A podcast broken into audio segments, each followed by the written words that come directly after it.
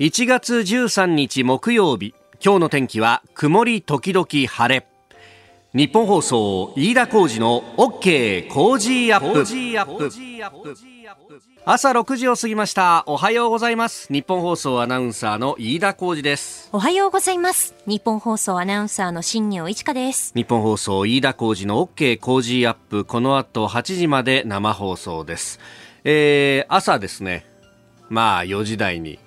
出社をするわけですけれども、はい、で出社してすぐぐらいにですね今日の報道のデスクは岡さんなんですが、うん、岡さんがニヤニヤしながらですね、えー、1枚の原稿をこう持ってきてくれて「はい、いいだお前これ好きだろ」っつって、えー、持ってきてくれたのがですね見出しが「京急のパタパタ引退へ駅のレトロな発車案内」と。いう、えー、これあの昨日あたりからニュースになってましてでそれについてですねツイッターのタイムラインなんかを見てると、えー、どうせやるんだろうオープニングでっていうような書き込みがいっぱい入ってたりなんかするんですがさすが皆さんもよく飯田さんのことを分かってらっしゃいますね。いかに私が単純かというところなんですが こういうものはですねパクッと食いつくわけですよ。はい。えー、あの京急川崎駅というところに唯一残っていた、うんパタパタの愛称レトロさで、えー、鉄道ファンに親しまれた駅ホームの発車案内装置次の電車がどれでその次がこれでその次の次がこれでっていうのを、はい、大体あの3段ぐらいになってますよね。そうそうそうそう、うん、で、えー大体あの今 LED で出すところが多いんですけど、はい、昔はあのこのパタパタなんてパタパタパタパタって音とともに、えー、これをですねソラリー式とか言ったりするんですけどあの上下2段に分かれていてでそれがペラッとこうめくれるわけですよ、はいはい、でめくれるとおまた別の行き先になるよっていうのがこう連なっててでそれがね変わる時の様がパタパタパタパタって音がするんで、あのイメージはあれです。あのザ・ベスト10ああはいはいはい。そう。ですよね。あるいはあのクイズ100人に聞きましたとかクイズダービーでも点数のところがそうだったっていうのはね、えー、あのー、100人に来ました確かあの飛行機が飛んでいくような様がパタパタパタパタパタってなってたっていう思い出があったりなんかしますけれども。あれですよあれ。あの昔はそれこそ鉄道の駅もそうですし空港の発着案内なんかもね。そうでしたよね。そうだったよね。あ調べてみるとやっぱりこうなくなりつつあるはあるんだけど空港はねまだ残ってるところがあるらしいんですよ。あのー撤去の動きは進んでますがと反転フラップ式案内表示器という項目がウィキペディアに入っておりまして、えー、その中に大阪伊丹宮崎、えー、函館えー、それから近鉄の吉野駅、岡本駅、阪急などに残っていると。これあの、えっとね、京都の鉄道博物館だったかな、に、このパタパタの京都駅だったか大阪駅にもともとあったやつを操作できるぞっていうのがあってですね。操作できる？あの操作盤にこうガッチャンって言って特急とか入れると特急にパタパタパタっていうふうに変わっていくと。であの光とか小玉とかこうガッチャンと押すと小玉ってなって新大阪ってなって、えー、19時31分みたいなね。そういうのが出てくるっていうのはねそう。あれをこうずっと見てるとこういろんな行き先が見えるっていうのが非常にこうあこんなところにも行くんだっていう楽しみがあって。こう同じ感覚をですねあのー電車のこう脇とかこう先頭にある行き先表示器これも LED になっちゃって今パッと変わりますけど、はい、昔はこう方向をまくっていってバスとかもそうだったけど、はいはいはい、そうあの上下にこう巻き取りのがあってそうですよね。くるくるくるくるってね。ってましたよね。そうそうそうそうそう。で大体一旦行き過ぎてからちょっと戻ってそうそうそう。正規の行き先になるっていうねどこ行くんだろうこれって結構そう。あの終点始発駅だとそれがあったんで、こうそれをこうじっと見るっていうね。この京浜急行なんかもですねあの都営浅草線とそして京成線につながっていくんでそのあのまだ乗ったことない京成の先の方の駅とかこう出てくるわけですよ。構図の森とか出てきてこんなところ行きもあるんだとかね。浅草橋とか出てくると浅草橋もその乗り換えもできるしねなんつって。こうそういうのをこう感じ入りながら見るとかあの国鉄まあ昔は国鉄でしたけどの車両なんかだと、本当あの、突拍子もない向こうの方のですね、東海道線なんか見てると、大阪とか出てくるわけよ。大阪までこれ行くかもしれないんだと思うと、それだけでワクワクするみたいな。いやそういうことも今はなくなったなというね。えー、まあ、あの、一つ一つ昭和は遠くなりにけりというところですけれども、なんといっても昭和の時代から変わらない、えー、メディアの一つがこの老舗ラジオでございますんで、えー、よろしければまたご愛顧いただければと思います。えー、再来週、来週だね、もうね。ん来週か？再来週か。再来週はとてもとても大事な一週間も待っておりますんで、一つよろしくお願いします。よろしくお願いします。あなたの声を届けますリスナーズオピニオン。この OK 工事アップはリスナーのあなた、コメンテーター、私、田新業アナウンサー、番組スタッフみんなで作り上げるニュース番組です。えー、ぜひメールやツイッターで、えー、ご意見を寄せください、えー、今朝のコメンテーターは番組初登場です。多摩大学ルール形成戦略研究所客員教授で事務局長の井形明さん、えー。経済安全保障に関する専門家でいらっしゃいます。6時半過ぎからご登場。えー、まずはあ、プロフィールをご紹介し、そしてで、えー、取り上げるニュースですが、え、北朝鮮のミサイルについて安保理決議違反で政府が抗議をしたというニュース。それからワクチン・検査パッケージ運用の見直し検討へというニュース、え、それから香港では立法会が開会いたしました、え、キーワードは対中避難決議について、え、高市政調会長が今国会で、え、通常国会で成立を目指すというふうにインタビューで答えています、え、そしてその通常国会ですが経済安全保障推進法案が出されると。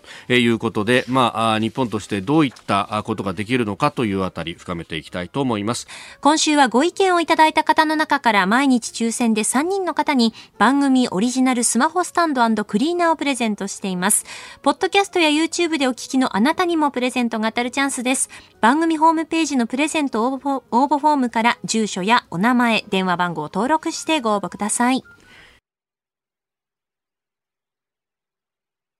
ここが気になるスタジオ長官各紙が入ってまいりました。えー、今日も、まあ、この新型コロナのね、えー、話というのが一面トップのところも、えー、多いですね、えー、読売とそれから産経が同じネタで一面トップ書いてきています。読売新聞濃厚接触者の待機短縮政府検討医療逼迫防ぐと、えー、そして産経も濃厚接触14日間の待機短縮オミクロン医療者不足で政府検討ということで、まあ、濃厚接触の方に14日間待機ということに、えー、なっておりますが、うん、その、まあ、あの、オミクロンの潜伏期間というのが、まあ、大体諸外国の例も、そして沖縄での事例などを見ても、えー、大体3日ぐらいと、2日から5日間ということになっていて、まあ、あの、従来の株と比べると潜伏期間が短いということで、えー、まあ、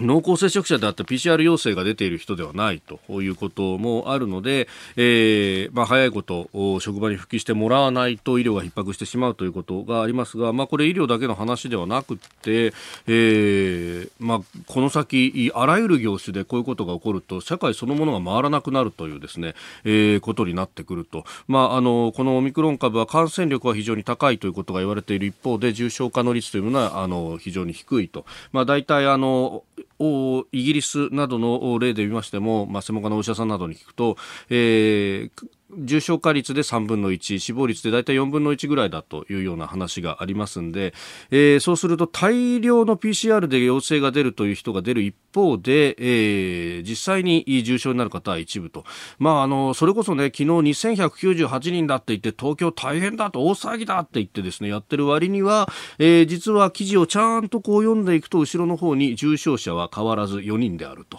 いうようなことが出ていておいおいおいおいおいというね、えー、まさに大山明堂してネズミ一匹じゃねえのかこれはと、まあ、もちろん、まあ、重症者に関しては遅行指数なんでこの先2週間先にどうなるかっていうのを見越しながら動いていかないきゃいけないというのはわかるんですがそれにしたってですね、えー、これあのベッド数はあの東京都最大で6000床以上用意しているんだという話。もちろんこれはあの徐々に徐々に転換していくんで今すぐに6000床すぐに用意できるというわけではありませんがただ現状4人っていう数字をですね、えー、なぜ見出しに立てないというのは非常に疑問に思うところであります、まあ、そして、えー、東京都は事業継続策を要請と経済3団体に対してというようなね、えー、ことが出てきております、まあ、あの確かに人がそうやって足んなくなった時に事業が継続できなくなると経済が回らないということで、まあ、あのこういうことが出てきているわけですけれどもこれ企業側に要請するのも、まあ、それは確かにそうなのかもしれませんけれども企業で頑張れることにも限りがあるぞっていうのはですねだって保健所が出んなって言われたらこれこっちとしては無理やり会社に出さすわけには絶対にいかないし、えー、在宅でって言ったってそんなあの限界はあるしってところでですね、えー、そういう意味ではこれ東京都に言うのも酷なのかもしれませんがいやあの政府そこ何も考えてなかったの？っていうのは何か呆然とするところでもあるしそれに対してですねあんまり書かないよね新聞はっていうのが私は不思議でならないなというふうに思うところなんですがいかがなものでしょうか？かえー、経済に関する影響っていうのがね、様々出てきているというのは、まあ、いろんなところでも指摘されております。で、あの、11月、12月は、あの、感染というかね、PCR 陽性者の数非常に下火になっていて、経済回っていたので、今出てくる支障というのが本当にまちまちになっています。例えば昨日公表した日銀のですね、地域経済報告、桜リポートなどは全国9つの地点で、えー景気判断が上がったということが出てきております。8年8、3ヶ月ぶりだということなんですが、まあこれはあの昨日、高橋洋一さんも言っていた、えー、デッドキャットバウンスというやつで、一旦こう、まあ高いところから物を落とすと必ず弾むと、どんなことでも反動で増えるというのがあるというようなところがあるんじゃないかという話。それから、えー、景気ウォッチャー調査、昨日内閣府が発表しておりました、えー、街角の景気実感を示す現状判断指数が季節調整済みの値で、えー前の月と比べて0.1ポイント上昇56.4えー、ということで、まあ、比較可能なあ2002年の1月以降では過去2番目の高さとなったということが見出しに出ておりますが、まあ、これもですねあの景気ウォッチャー調査、まあ、あの景気の現状というか、まあ、ある意味肌感覚を聞くアンケート調査なので、えー、ブレが出やすいと。で、えー、12月にこの話を聞いてますんで、えー、そうすると、まあ、あのー、街角のですね、景気の実感としても、まあ、そろそろ戻ってきてるんで、まあ、悪い時よりはちょっと良くなってきてる、良くなってるよってみんな答えるというところと、まあ、あの当時はですね、感染者の数がーって言って騒ぐわけにもいかなかったんで、メディアが何をやったかっていうと、えー、それこそ、お野菜の値段がとかですね、えー、クリスマスに向けてとか、こんな美味しいものがとか、えー、平和なことをやっていたんでそういうのが出てくるのかなという感じがありますで一方で東京商工リサーチが昨日出していましたうん2021年度の借入金の状況というところで2021年3月期が、えー、非常に増えていると。えー、宿泊業が月間の売上高の22.8ヶ月分平均、えー、飲食店も9.2ヶ月分と。まあ、これだけ、まあ、借入が増えると、今のところは無利子無担保でやってますんで、まあ、あの、ある程度、ね、回していくことができますけれども、じゃあ、この期限が切れた時にどうするのかっていうのと、で、さらに、えー、この先、経済が回っていこうとする段階になると、えー、まあ、在庫がないところからまず仕入れるところが始めますんで、どうしたってこの飲食や、えー、宿泊業というのは手出しが出てくると。で、その手出しの時に、もう一回、プラスオンで借金をするってことが、いや、負債これだけありますよねってところで、どう審査されるのかっていうのは、これちゃんと手当てをしないと、経済回っていくところになってスタックしちゃうっていうことがむしろ起こる可能性があるというところも頭に入れておく必要があるのではないか、ここが気になるでした。この時間からコメンテーターの方々ご登場です。今朝は番組初登場、多摩大学ルール形成戦略研究所客員教授で事務局長の井形明さんです。おはようございます。おはようございます。おはようございます。よろしくお願いします。朝早からありがとうございます。はい、えー、まずはですね、えー、ざっとでありますが、プロフィールをご紹介いたします。えー、国際キリスト教大学 ICU 教養学部をご卒業、えー、そしてコロンビア大学大学院政治学研究科修士課程を修了されています。ますアメリカのシンクタンク Pacific Forum の Senior Adjunct Fellow や、えー、国際議員連盟の IPAC 対中政策に関する列国議会連盟の経済安保政策アドバイザーを兼務さらにヤフーニュース公式コメンテーターとして経済安保人権外交を担当していらっしゃいます。えー、ということで、まあ、どうなんですか？学部卒業の後はアメリカの滞在も長かったという。そうですね。アメリカに限らずアメリカに行って日本に戻ってきて、イギリスに行って日本に戻ってきて、またアメリカ行ってみたいな、かなり海外と日本を行ったり来たりしています。うん。で、あのー、この IPAC インターパーラメンタリーアライアンス・オブ・チャイオン・チャイナ、はい、えー、対中政策に関する列国議会同盟の経済安保アドバイザーもやってらっしゃると、はい、まあ、これ対中国に対して西側がどうするっていうのがご専門の一つでもあるというところですか？そうですね。あの、この IPAC というのが非常に変わった国際連携の仕方でして、ええ、普通、あの、やっぱり国際機関というと、各国の政府が一緒にどういうふうに協力しようかっていうのを話し合うんですけれども、はい、これは各国の議員ですね。20カ国の民主主義国及び欧州議会の21の議会が一緒になって、はい、ちょっと対中政策しっかり足並みを合わせていこうねということでできたものです。その中には日本の国会も入っているそうですね。日本の国会議員さんも現状確か30人か40人くらい入っているんですけれども、あの、共同議長には現在国際人権問題担当補佐官になられた中谷源先生だったりだとか、あと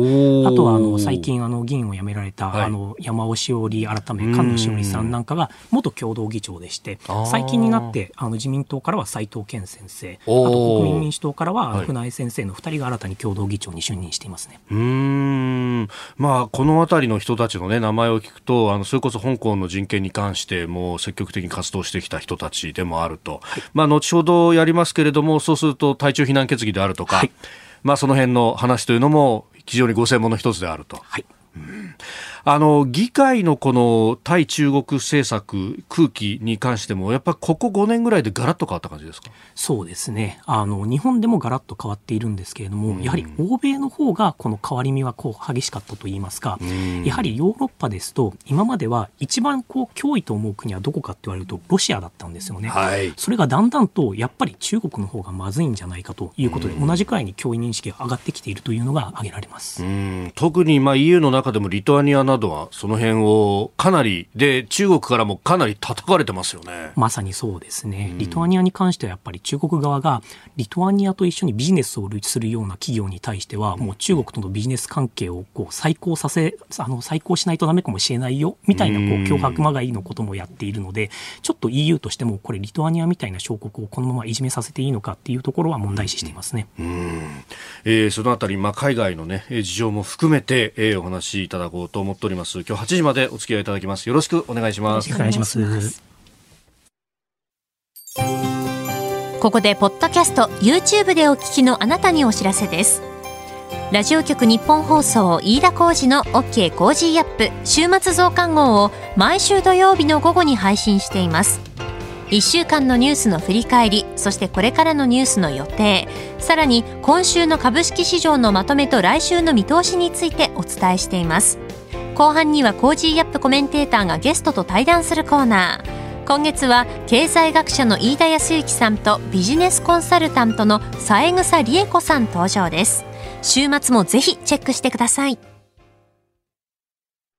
1月13日木曜日時刻は朝7時を過ぎました。改めましておはようございます。日本放送アナウンサーの飯田浩二です。おはようございます。日本放送アナウンサーの新業一華です。あなたと一緒にニュースを考える飯田浩二の OK 工事アップ。7時台もコメンテーターの方々とニュースを掘り下げてまいります、えー、今朝は番組初登場です。多摩大学ルール形成戦略研究所客員教授で事務局長井形明さんです。改めましておはようございます。おはようございます。おはようございます。よろしくお願いします井形さんには番組エンディングまでお付き合いいただきます。では7時台最初に取り上げるニュースはこちらです。政府北朝鮮のミサイルについて安保理決議違反で抗議。岸防衛大臣は昨日北朝鮮が今週11日火曜日に発射したミサイルについて最高高度が通常の弾道ミサイルより低い50キロ程度だったとする分析を明らかにしました。なお政府は国連安全保障理事会決議に違反して弾道ミサイル技術を使用したとして北京の大使館ルートを通じて北朝鮮に抗議しました。えー、北は極超音速ミサイルであるということで、えー、この弾道ミサイルを発射しております。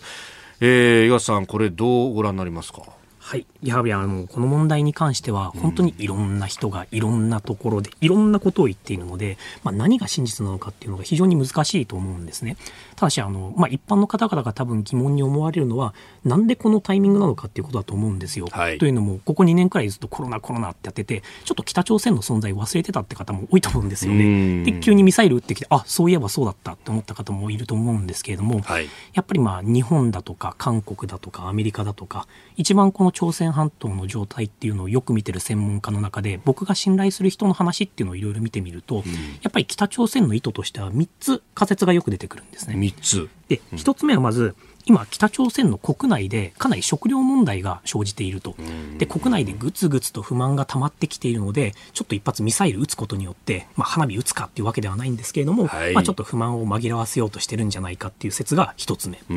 で二つ目はまだバイデンになってから、やっぱりこう、バイデン、2カ国間でしっかりとトップで話せてないと。なので、バイデン、アメリカを交渉の場に引きずり出したいんだと。だから、まあ、見て見てっていうシグナリングなんじゃないかっていう、この2つ。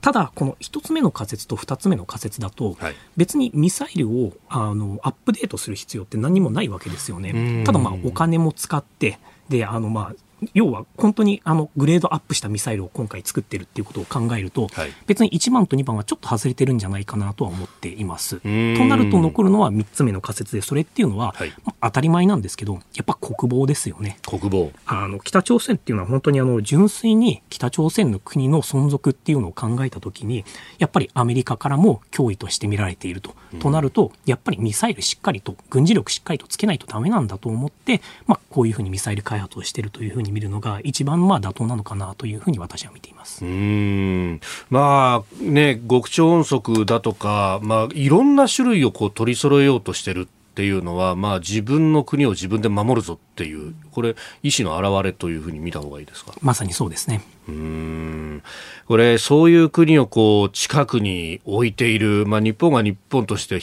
越すわけにもいかないと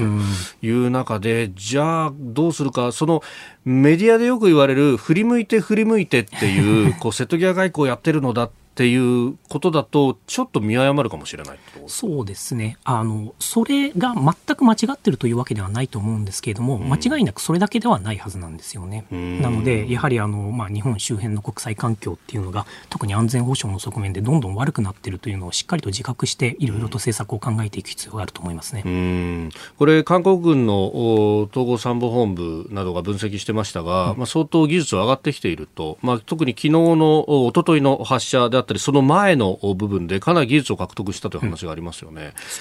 この狙いっていうのは、こどこを照準に合わせてると考えられますか？はいまあ、これはあのやはりどのミサイルをあのどの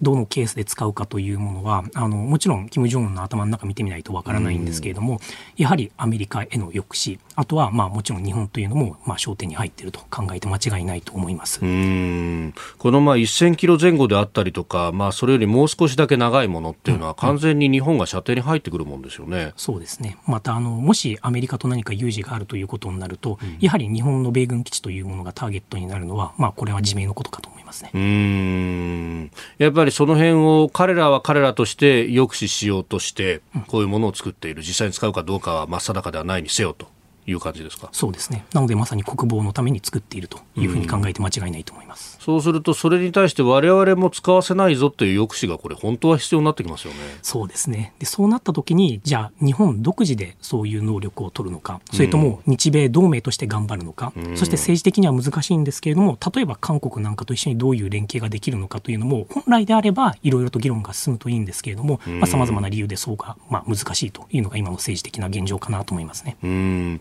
まあ、普通に考えればミサイル突きつけられてるんだから、こっちもミサイルを持って、あるいはアメリカ軍のミサイルを使って抑止をするっていうのが、まあ、一番シンプルだとは思うんですが、うんうん、なかなかそこに議論がいかない。そうですね、ただしあの、今の岸田政権はかなりそのあたりもしっかりと考えていくと、また今年中に国家安全保障戦略と言われている、うん、まさに日本の安全保障の大枠をどうするのかというのを決める文書があるんですけれども、うん、それを改定するという話が出ておりますので、その中でまさにここのあの議論というのも行われるはずだと思いますね。おはようニュースネットワーク東京有楽町日本放送キーステーションに全国のラジオ局21局を結んでお届けいたします。おはようございます。日本放送アナウンサーの飯田浩二です。今朝のコメンテーターは多摩大学ルール形成戦略研究所客員教授で事務局長の井形明さん。取り上げるニュースはこちらです。政府ワクチン・検査パッケージ運用の見直しを検討へ。山際新型コロナウイルス対策担当大臣は昨日オミクロン株への対応についてこれまで感染した人は基本的に入院だったがそれほど重症化しない可能性があるという科学的な知見に基づき自宅療養を第一の選択肢に入れたと述べました。またワクチン・検査パッケージについて3回目のワクチン接種を条件とすることも含め運用の見直しを検討する考えを示しております。えー、オミクロン株対策というところで、えー、まあこういったことをやるんだというところで、えー、あります。まあこれねいろんなところに影響出てますが江勝さんどうご覧になりますか？そうですねやはりこのまあコロナに関する対策というところに関しては僕実はできるだけあまりコメントをしないようにしようと思っていて、えー、その理由というのが、うんうん、やっぱりこれは疫学の専門家の方が決めることだというふうには個人的には思っています。ただしその一方でやはりあの全ての対策にはまああらゆるコストトというものがやはりつきまとってきますし、またコストの中には簡単にその短期的に数字で見えるものとそうではないものがあると思っていて、で一つそのもしかしたら長期的にまた数値化はしにくいんですけれども、はい、ものすごい影響があるかもしれないなと感じているやはりコロナ対策というのを一つについて紹介できればなと思っています。というのがあの最近まさに外国人の留学生の方々というのが、はい、せっかく日本に入学できるはずなのに日本に入れないということで、あの非常に問題だというような話がかなりあの盛り上がってはいるんですけれども、はい、まあ、留学生であったりあるいはあの、まあ、ビジネスマンですよね。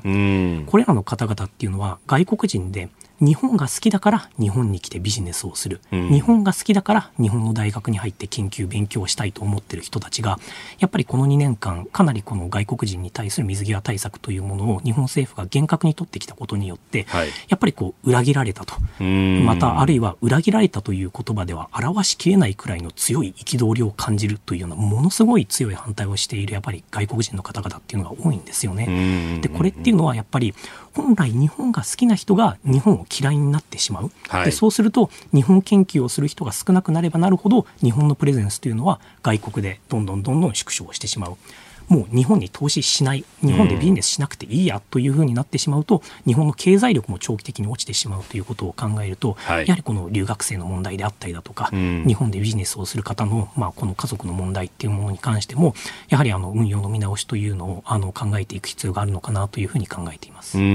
これ、そのねあの、もちろん主権国家として、その水際の部分で、えー、ハードルを上げ下げするっていうのは、まあ、主権国家の一つのツールとしてあるんだろうと思うんですが、おそらくそういった方々が、まあ、不満に思っているところっていうのは、この措置論理的じゃないじゃないっていうところですよね。だから、オミクロンが流行ってきて何かわからないって時にガッと上げるっていうのは、それはまあわかるよと。ただ、これだけ分かってきた上に国内でもこれだけこう広がってきている中で今ハードルを上げるのがどうなんだろうねと。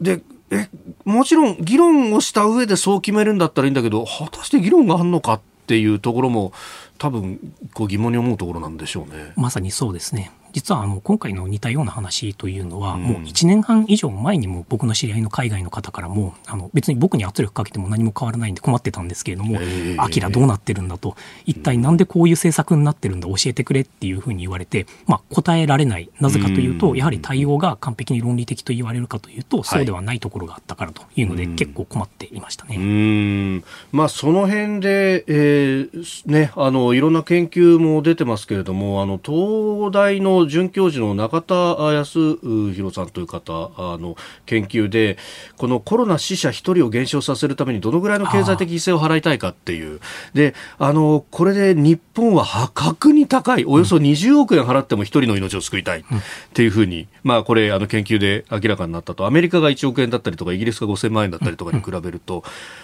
これで、このコストっていうのを、実はあんまり自覚せずに払ってるんじゃないかっていう話がありますよね。そうですね。また、あの、先ほども言った通り、こういう経済的なコストに加えて、この、まあ、そろばん勘定だけでは表せないような、まあ、日本の支持者というものが減ってしまうっていうようなことであったりっていうのも含めると、多分、1人20億円では済まない額にはなってると思いますね。そして、そのような全てのコストを分かった上で、それでもやるのであるというのであれば、それはいいと思うんですけれども、もしこう、可視化されてないようなコスストがあるのであれば、それについてはしっかりとこの計算の中に入れていく必要があるなと感じますね。うんそういうのをこう、まあ、ある意味、訴状に上げてどうしますかっていうふうに考えていくのって、まあ、メディアだとかの責任ももちろんあるし、えー、政治の側だってそれも勘案した上でこういう決断下しましたっていうのを、本当は言わなきゃならないんですよね。そうですね。で、やはりこれがあの日本の一般国民に対して直接影響があることだと、はい、多分敏感に反応できると思うんですよ。ただしこれが外国人の話となってしまいますと、やはり日本人からすると、あんまり直接関係がない人が多いので、そのままなあなあと昔取った政策というものが、まあ、あの続いてしまっているという側面はもしかしたらあるのかもしれませんね。うんまあ、外国から帰ってくる日本人の移動に関しても、一度ぎゅっと締めて予約もできませんみたいな風にしたのは、さすがに同じ日本人でそれはないだろうって、みんな自分事として考えたからこそ、反対がいっぱい出た。でも外国人だったら僕らとは関係ないしねっていう、なんかここから先、その外国人フォビアみたいなものが起こってしまうのは非常にまずいですよね、日本国内としても。まさにそうですね。また、あの、僕も実は、えー、っと、10月くらいに1週間だけコロナ後の初の海外出張に行ってきて戻ってきたんですけれども、そうん、その時にやはり気づいたのが、はい、周りにまあ日本人当たり前ですけどいないですよね。イタリアに行ってきたんですけれども、はい、見るアジア人っていうのはやはりあの日本語全然聞こえてこなかったですし、基本的にやっぱりヨーロッパ系の方が多かったと。またあのいろんな国際会議とかでも最近ハイブリッドのものが増えてきてるんですけれども、はい、やっぱり日本人は全員オンラインなんですよね。で現地にいるハイブリッドの方を見ると必ずしもその国の人だけではなくて他の国の人も実際にまあ現地に行っている方もいるというふうになると、はい、やっぱり日本のプレゼンスというのがどんどん縮小してしまっているというコストがあるというところはやっぱりしっかりと認識しないとダメかと思いますね。えー、そして続いてのニュースこちらです。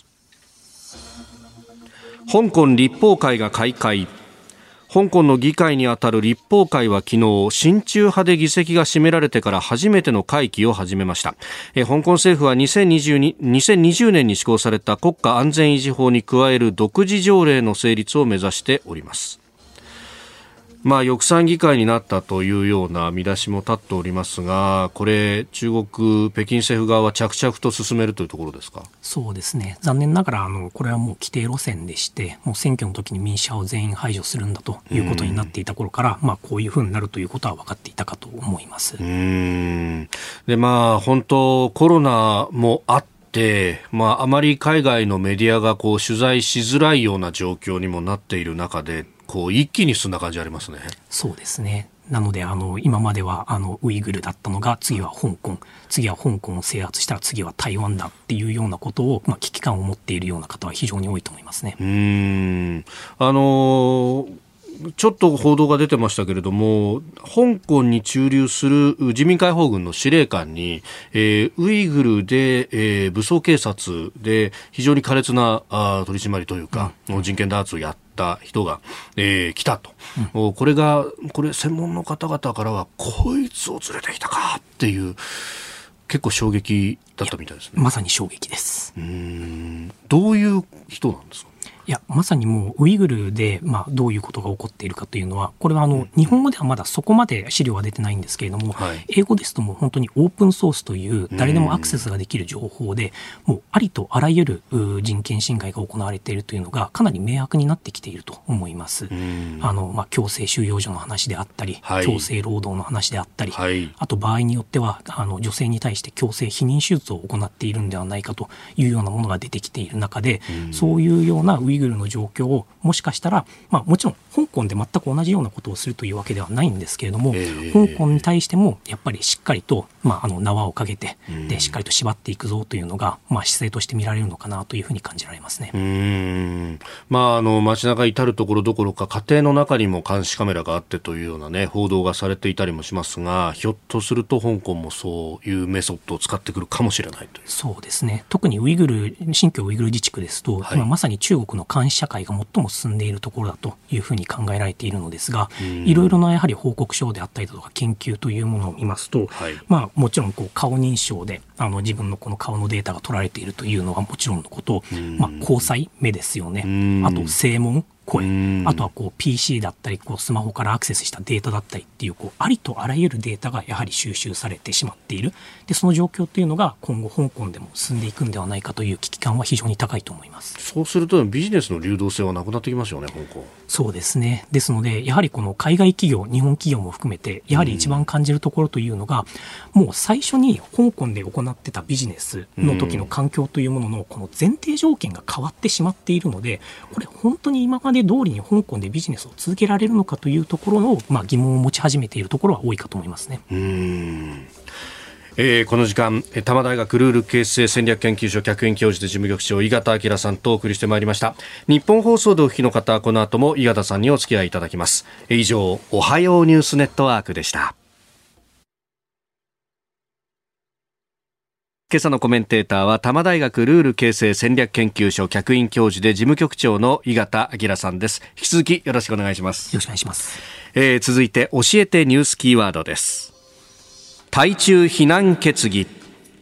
自民党の高市政調会長は11日夜に出演したテレビ番組の中で中国政府による新疆ウイグル自治区などでの人権侵害行為を非難する国会決議について今月17日召集予定の通常国会で採択を目指す考えを示しました。まあこれ、それこそね、えー、去年、まあ2021年の通常国会、それから臨時国会と、えー、まあある意味、流れ続けてきちゃってるものでありますが、はい、まあ井川さん、このね、えー、列国議会連盟でも、お関わっていらっしゃいますから、この話っていうのは、ある意味半分当事者みたいな形ですか？そうですね。このあの IPAC、対中政策に関する国際議員連盟というものの、はい、あの日本版もあるんですよ。で、これがあの人権外交について考える超党派の議員連盟というのがあるんですけれども、はい、まあそこがその他のまあウイグルだったり、香港だったりっていうさまざまな議員連盟と一緒になって、この非難決議というものを出すべきではないかということで、かなり去年も頑張ってきたんですけれども、残念ながら、まあ、あの出せななかったと。であの今回のニュースというものも、はい、あの採択を目指すということですので、えー、まあ、今回果たして通るのかというところも若干難しいのかもしれないなというのを正直ちょっと感じていますね。そうですか。はい、それこそね、あの茂木幹事長が前回の臨時国会で、まあ、あの採択をしないという理由について、あの当時まだ、えー、ボイコット、外交的ボイコットについて、うん、日本政府が何も出していないから、そのタイミングでは出せないんだ、タイミングが悪いという話をしてました。出したじゃないかと いう話ですよね。そうですね。ただまた今年は今年でまたタイミングではないという判断をする可能性ももちろん残っているわけですので、ちょっとまだあの予断が許せない状況なのかなとは感じますね。これタイミングじゃないというふうにもうもし出してくるとしたら理由は何になるんですかね？まあ何かしらでやっぱり理由は考えられると思うんですよね。それこそ日中国交正常化50年だからとかそういうことですか？それもありますし、やはりあとはこの日本と中国の経済関係というのを考えたときに、まあ輸入輸出ともにまあ20%近くを中国に依存している日本としては、いいタイミングなんてないんだっていう考え方もできなくはないんですよね。えー、えー、えー、えー、うん、なんというか、いいタイミングがないんだったら早くやっちゃった方がいいんじゃないのっていうふうにも思うんですが。そうですね。例えばこの外交ボイコットに関しても、はい、例えばアメリカ、イギリス、カナダ、もうこういろんな国が次々とほぼ同じ日にもう外交ボイコットをしますって言ったときに、はい、例えば日本もどうせ外交ボイコットをするんであれば、その時にどさくさに紛れてと言ってしまうと言い方は悪いんですけど、うん、そこでやってしまえば、もしかしたらあんまりこう、あ日本も外交ボイコットしたんだっていうのが、なんていうんですかね、そこまで、えー、目立たなかった可能性っていうのもあるとは思うんですよね。それが、あれ、日本入らなかった、いつやるんだ、いつやるんだって引き伸ばしていって、はい、最終的に日本だけで独自でやっぱり外交ボイコットしますっていうことによって、うん、なんか結果的には欧米から見てもなんか日本結局ごねてからようやく OK したよねと、うん、中国から見てもなんだかんだ言って結局ボイコットしたよねということでなんていうかこう両方の信頼を失った失ってしまった可能性があったのかなというのを考えるとちょっと残念かなと思いますね。うん。先月の話ですが、まあ、12月日本時間9日10日あたりで、えー、アメリカが表明をし、うん、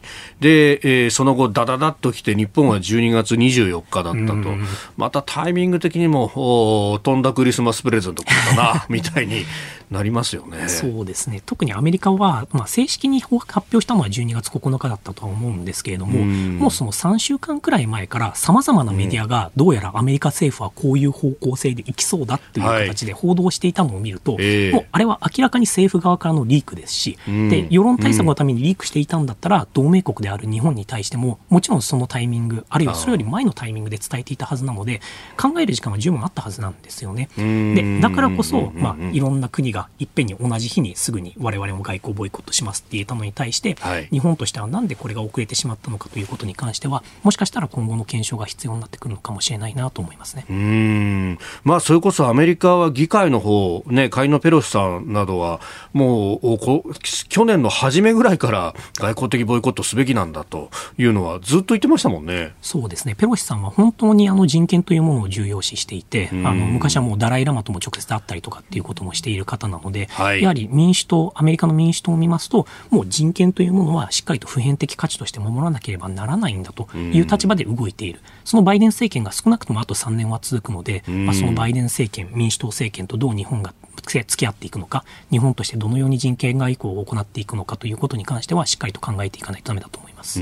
まだ首脳会談やってないですもんね、岸田さん。そうですね。ちょっと早めにこれはしておきたいですよね。うんお送りしております OK 工事アップ。お相手、私日本放送アナウンサー飯田浩二と新業一華がお送りしています。今朝のコメンテーターは多摩大学ルール形成戦略研究所客員教授で事務局長の井形明さんです。引き続きよろしくお願いします。よろしくお願いします。お願いしますえ続いてここだけニューススクープアップです。この時間最後のニュースをスクープアップ経済安全保障推進法案17日からの国会に提出へ。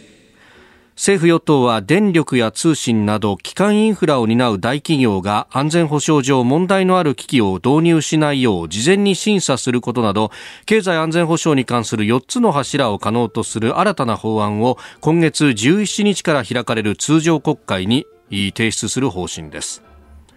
この安保上問題ある機器を導入しないような事前審査、それから特居の非公開安全保障上重要な発明についてはと、えー、そしてサプライチェーン、えー、さらには先端技術の研究開発のために必要な情報を積極的に提供するというあたりが4つの柱のようでありますがこれ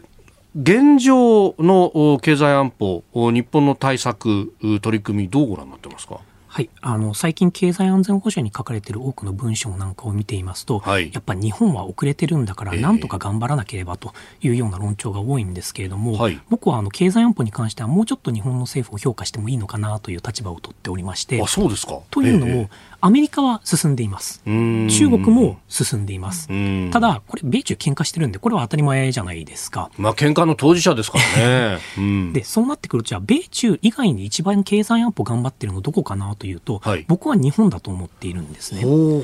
で、その理由の一つというのが、はい、実はあの、日本にあるいろんな国の大使館、特にヨーロッパとか、はい、あとはファイブアイズと呼ばれているようなカナダだったり、オーストラリアだったり、ニュージーランドだったり、あとはあの、まあ、インド太平洋と呼ばれている国々を例えばインドだったりっていうようなところから、はい、日本の経済安保に関する考え方や政策が一番進んでいるとだからぜひ最新状況を教えてほしいと。でよければ何がうまくいってるのかを教えていただければそれは真似すると。で同時にうまくいってないのがあったらそれも教えてくれとそれはやらないと。とにかく日本から学びたいんだっていうような意見がよく聞かれますね。そうなんですか。なんか技術流出とかも、それこそね、あの、大学から技術が盗まれてるだとか、あるいは人も引き抜かれてるだとか、それからね、いろんなものがこう、輸出されてるなんて言って、でも日本の道具立てとしては外為法しかないじゃないかというようなことが聞かれますけど、この辺ってどうなんですか？はい。あの、足りてないところはもちろんたくさんあります。たくさんあるんですけれども、はい、例えばそういう状況を変えないとダメだということで、はい、例えば国家安全保障局と呼ばれている一番番日本の安全保障にとって重要な政策を作ったり、あと実行していくところに、経済安全保障を担当する経済班というものを作ったのは、これ日本が本当にあのかなりアメリカとかに次いで、まあ、早かった方ですし、その後、まあ外務省だったり経産省だったり、さまざまな省庁において、経済安全保障を対策とする省庁あの部署を作ろうということで作っているのも、まあ、日本ばっかりですし、むしろあの韓国なんかは、この日本の状況を見て、最近外務省に、韓国の外務省に経済安保保室みたいなのを作ったんですけれども、これは多分日本を参考にしたと思うんですよね。なるほど。また他のヨーロッパの国々っていうのも、やっぱり日本みたいにこういうふうにまずは制度化を進めないとダメだというところで、いろんな自分たちの省庁に経済安保の、まあ、省庁を作るというようなことをやっています。で、あの、まあ、外為法に関しても、もちろん今のところ外為法しか、こう、ものと金を止めるためにはないというのはその通りなんですけれども、これに関しても、例えば重要な技術に関しては、もうちょっとあのしっかりと守っていこうねというふうな形で外為法を改正するというような方向で動いていたりだとか、あと、技術が漏れるっていうのは、ものと金と同時に人もやっぱりあるわけですよね。研究者なんかは引き抜かれて、で、やっぱりこう、まあ頭の中に入ってる設計図っていうものは向こうに行っちゃえば、全部それでまあ輸出してるのと同じことじゃないかということで、こういうのをみなし輸出なんて言ったりもするんですけれども、はい、これを止めるために、例えば、国が研究費を出すときに、ちゃんとあなたは他の国から研究費とかをもらってないかどうかっていうのを開示してくださいねっていうような新たな条件をつけたりだとか、既存の枠組みの中でできることはかなり頑張ってやってきたんですね。で、今回この経済安保推進法案というのが出た理由というのが、はい、もう既存の枠組みで頑張って解釈でできるところに関しては、もうやりきったかなと。なので、そろそろ新しい法案が必要だということで出たというのがあります。で、またここであの4本柱ということで出てるんですけれども、はい、多分これだけでもまだ足りないんですけれども、はい、これ多分今回この推進法案が通ると、うん、今後定期的にまたバージョンアップしていくと思うんですよね。で、その都度その都度また新しいような施策が取られていくというふうに考えていいと思います。これはだからある意味のこう基本法みたいなもので、えー、各法律の当該部分でまたバージョンアップだとかっていうのが繰り返されるということですか？まさにそうですね。なので、このような形でしっかりと基本法みたいなものを作っているのは、本当日本は数少ない世界の一つの国ですし、またあの経済安保大臣って作ったのも、はい、これも多分世界で初なんですよ。そうなんですね。はいですので、本当にあの日本はあの、まあ、アメリカ、中国にはキャッチアップしようとしてる、それはその通りなんですけれども、はい、ただ世界で見るとかなり先進的だというふうに、まあ、今の政府を評価してあげてもいいんじゃないかなというふうには感じますね。なるほど、確かにこう国家安全保障局を作るとき、えー、で安全保障会議を作るときも、アメリカの事例っていうのがものすごく引かれて、やっぱりアメリカと比べて日本は遅れてるっていうところからの視座で報じることが多かったし、僕自身もそうだったと思うんですが。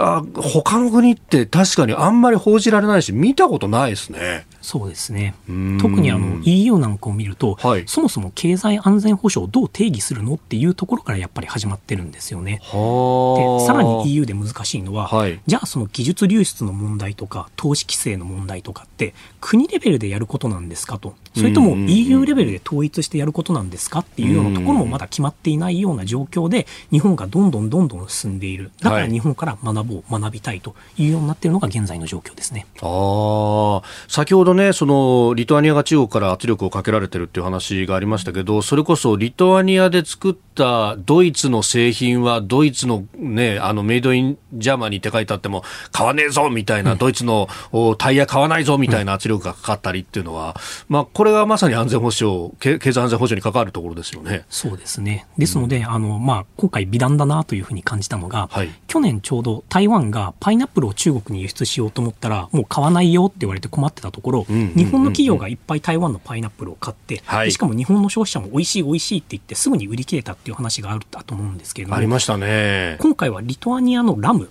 お酒のラムですよね。ラムを中国に輸出するはずのものが2万本止まっちゃったと。はい、そしたら今度は台湾が、じゃあ俺たちの番だって言って、ラムをたくさん買って、で、台湾政府が美味しいラムの飲み方とか、料理の美味しいラムの使い方みたいなのをこうメニューで紹介して、みんなでラムを、リトアニアのラムを飲もうっていうようなキャンペーンとかもやってたりするんですよね。なんでこういう、なんていうんだろうね、反ボイコットキャンペーンみたいなのがこうじわじわと出てき始めていて、はい、そうすると中国側だとか、その他こう経済を強制的に外交のツールとして使ってしまうところの、やっぱりこう抑止につながっていくといいなとは感じますよね。なるほど。確かにリトアニアの、まあ、あの台湾におけるこう大使館にね、相当する代表省の人が、なんかビール工場だとかいろんなところ回って動画上げたりとかしてますよね。そうですね。これうまいんだよみたいな。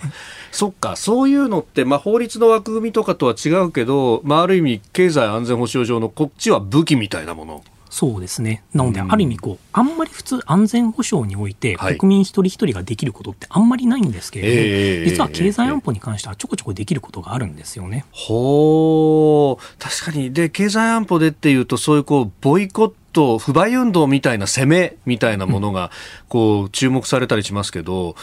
それにカウンター当てていくっていうのも国民一人一人でできることって結構あるんですね。そうですね。まさに反ボイコットキャンペーンという感じですね。いや、そう考えると、この経済安保ってやっぱりちょっと遠いところのものとか、いや、僕ら関係ないです企業が頑張るんでしょみたいなところのものだったけど、いや、ちょっと身近になってきますね。そうですね。あとはやはりこの、まあ、企業の間に関するところっていうのも、はい、最終的にやっぱり日本の経済がどれだけしっかりと今後も、まあ、まあ、伸びていくのかっていうのを考えると、やっぱりしっかりと技術流出は止めていかないとダメだし、はい、知的財産というのはしっかりと守っていかないとダメだし、また安定的な貿易関係っていうものを考えると、何か外交上問題があると、輸入止めますとか、はい、輸出止めますとか、留学生行かせませんとか、観光客止めますっていうようなことをやるような国に対しては、しっかりと、いや、我々はやっぱり安定的な貿易を行っていきたいんだから、そのような行動というものは我々は認めないんだという形で、抑止もしていく必要があると思うんですね。なので、今回の経済安保推進法、非常にいいとは思うんですけれども、はい、やっぱり防御の側面が強いので、今後はもっとこう抑止まで視野に入れたような対策というものも取っていく必要があるかなとは感じます。まあ、我々それこそね、あの、漁船ぶち当てられた後にその船長を拘束したら日本人が拘束されたみたいな、うん、結構そういった経験を積んでるわけですよね。うん。あのそのような人質外交も、まあ、それも経済安保に入れてしまうのかっていうのはちょっと迷うところではあるんですけれども、はい、例えばあのカナダ人のあの2人のマイケルと言われている人が、えーえー、あのカナダの政府がファーウェイの CFO を捕まえたときに、はい、まあ、いわゆるリタリエーションとして、反撃として、まあ、捕まって、で、まあ、1000日近く、1000日以上でしたっけ、まあ、あの拘束されて、最近ようやく解放されたりもしているんですけれども、実はこの2人のマイケルのうちの1人のマイケル・コブリグって僕知り合いでして、マジっすか？あのシンガポールで国際会議があったときに、一緒にあの、まあ、ディナーとか食べて、で、その時にあの、まあ、一緒にピザ食ってたんですけど、はい、あの、まあ、今日の話面白かったから、今日は俺が持つよってマイケルさんが言って払ってくれて、で、あの、近いうちに、あの日本行くからその時には寿司おごってねって言っていいよいいよって言ったらその2か月後ぐらいに中国で捕まっちゃったんですね。そうだったなのでやっぱりまあそういうまあ輸出止めたり輸入止めたりあるいは人質取ったりっていうような外交政策はやっぱりこれは認めないんだっていうことをしっかりと民主主義の国々が一緒になって中国に対して訴えていくっていうことが必要だというふうに考えています。えー、経済安全保障推進法案今日のスクープアップでした。このコーナー含めてラジコタイムフリーポッドキャスト YouTube でも配信していきます。番組ホームページご覧ください。お聞きの配信プログラムはニッポン放送飯田浩司の OK コージーアップの再編集版です。ポッドキャスト YouTube でお聞きの皆さん。通勤や移動中に最新ニュースを押さえておきたい方。放送内容を少しでも早くお聞きになりたい方。スマホやパソコンからラジコのタイムフリー機能でお聞きいただくと放送中であれば追っかけ再生も可能ですし放送後でも好きな時間に番組のコンテンツを自分で選んでお聞きいただけます。ポッドキャスト YouTube に盛り込まれていないコンテンツや最新ニュースと気象情報スポーツの結果やエンタメ情報リーダーアナウンサーとコメンテーターとのフリートークさらに医師が週替わりで登場。健康や病気の治療法を伺う早起きドクター。さらに肌道子さんの「いってらっしゃい」黒木ひとみさんの対談コーナー「朝ナビ」など盛りだくさんです。ぜひ日本放送のエリア内でお聞きの皆さんラジコラジコのタイムフリーでチェックしてみてください。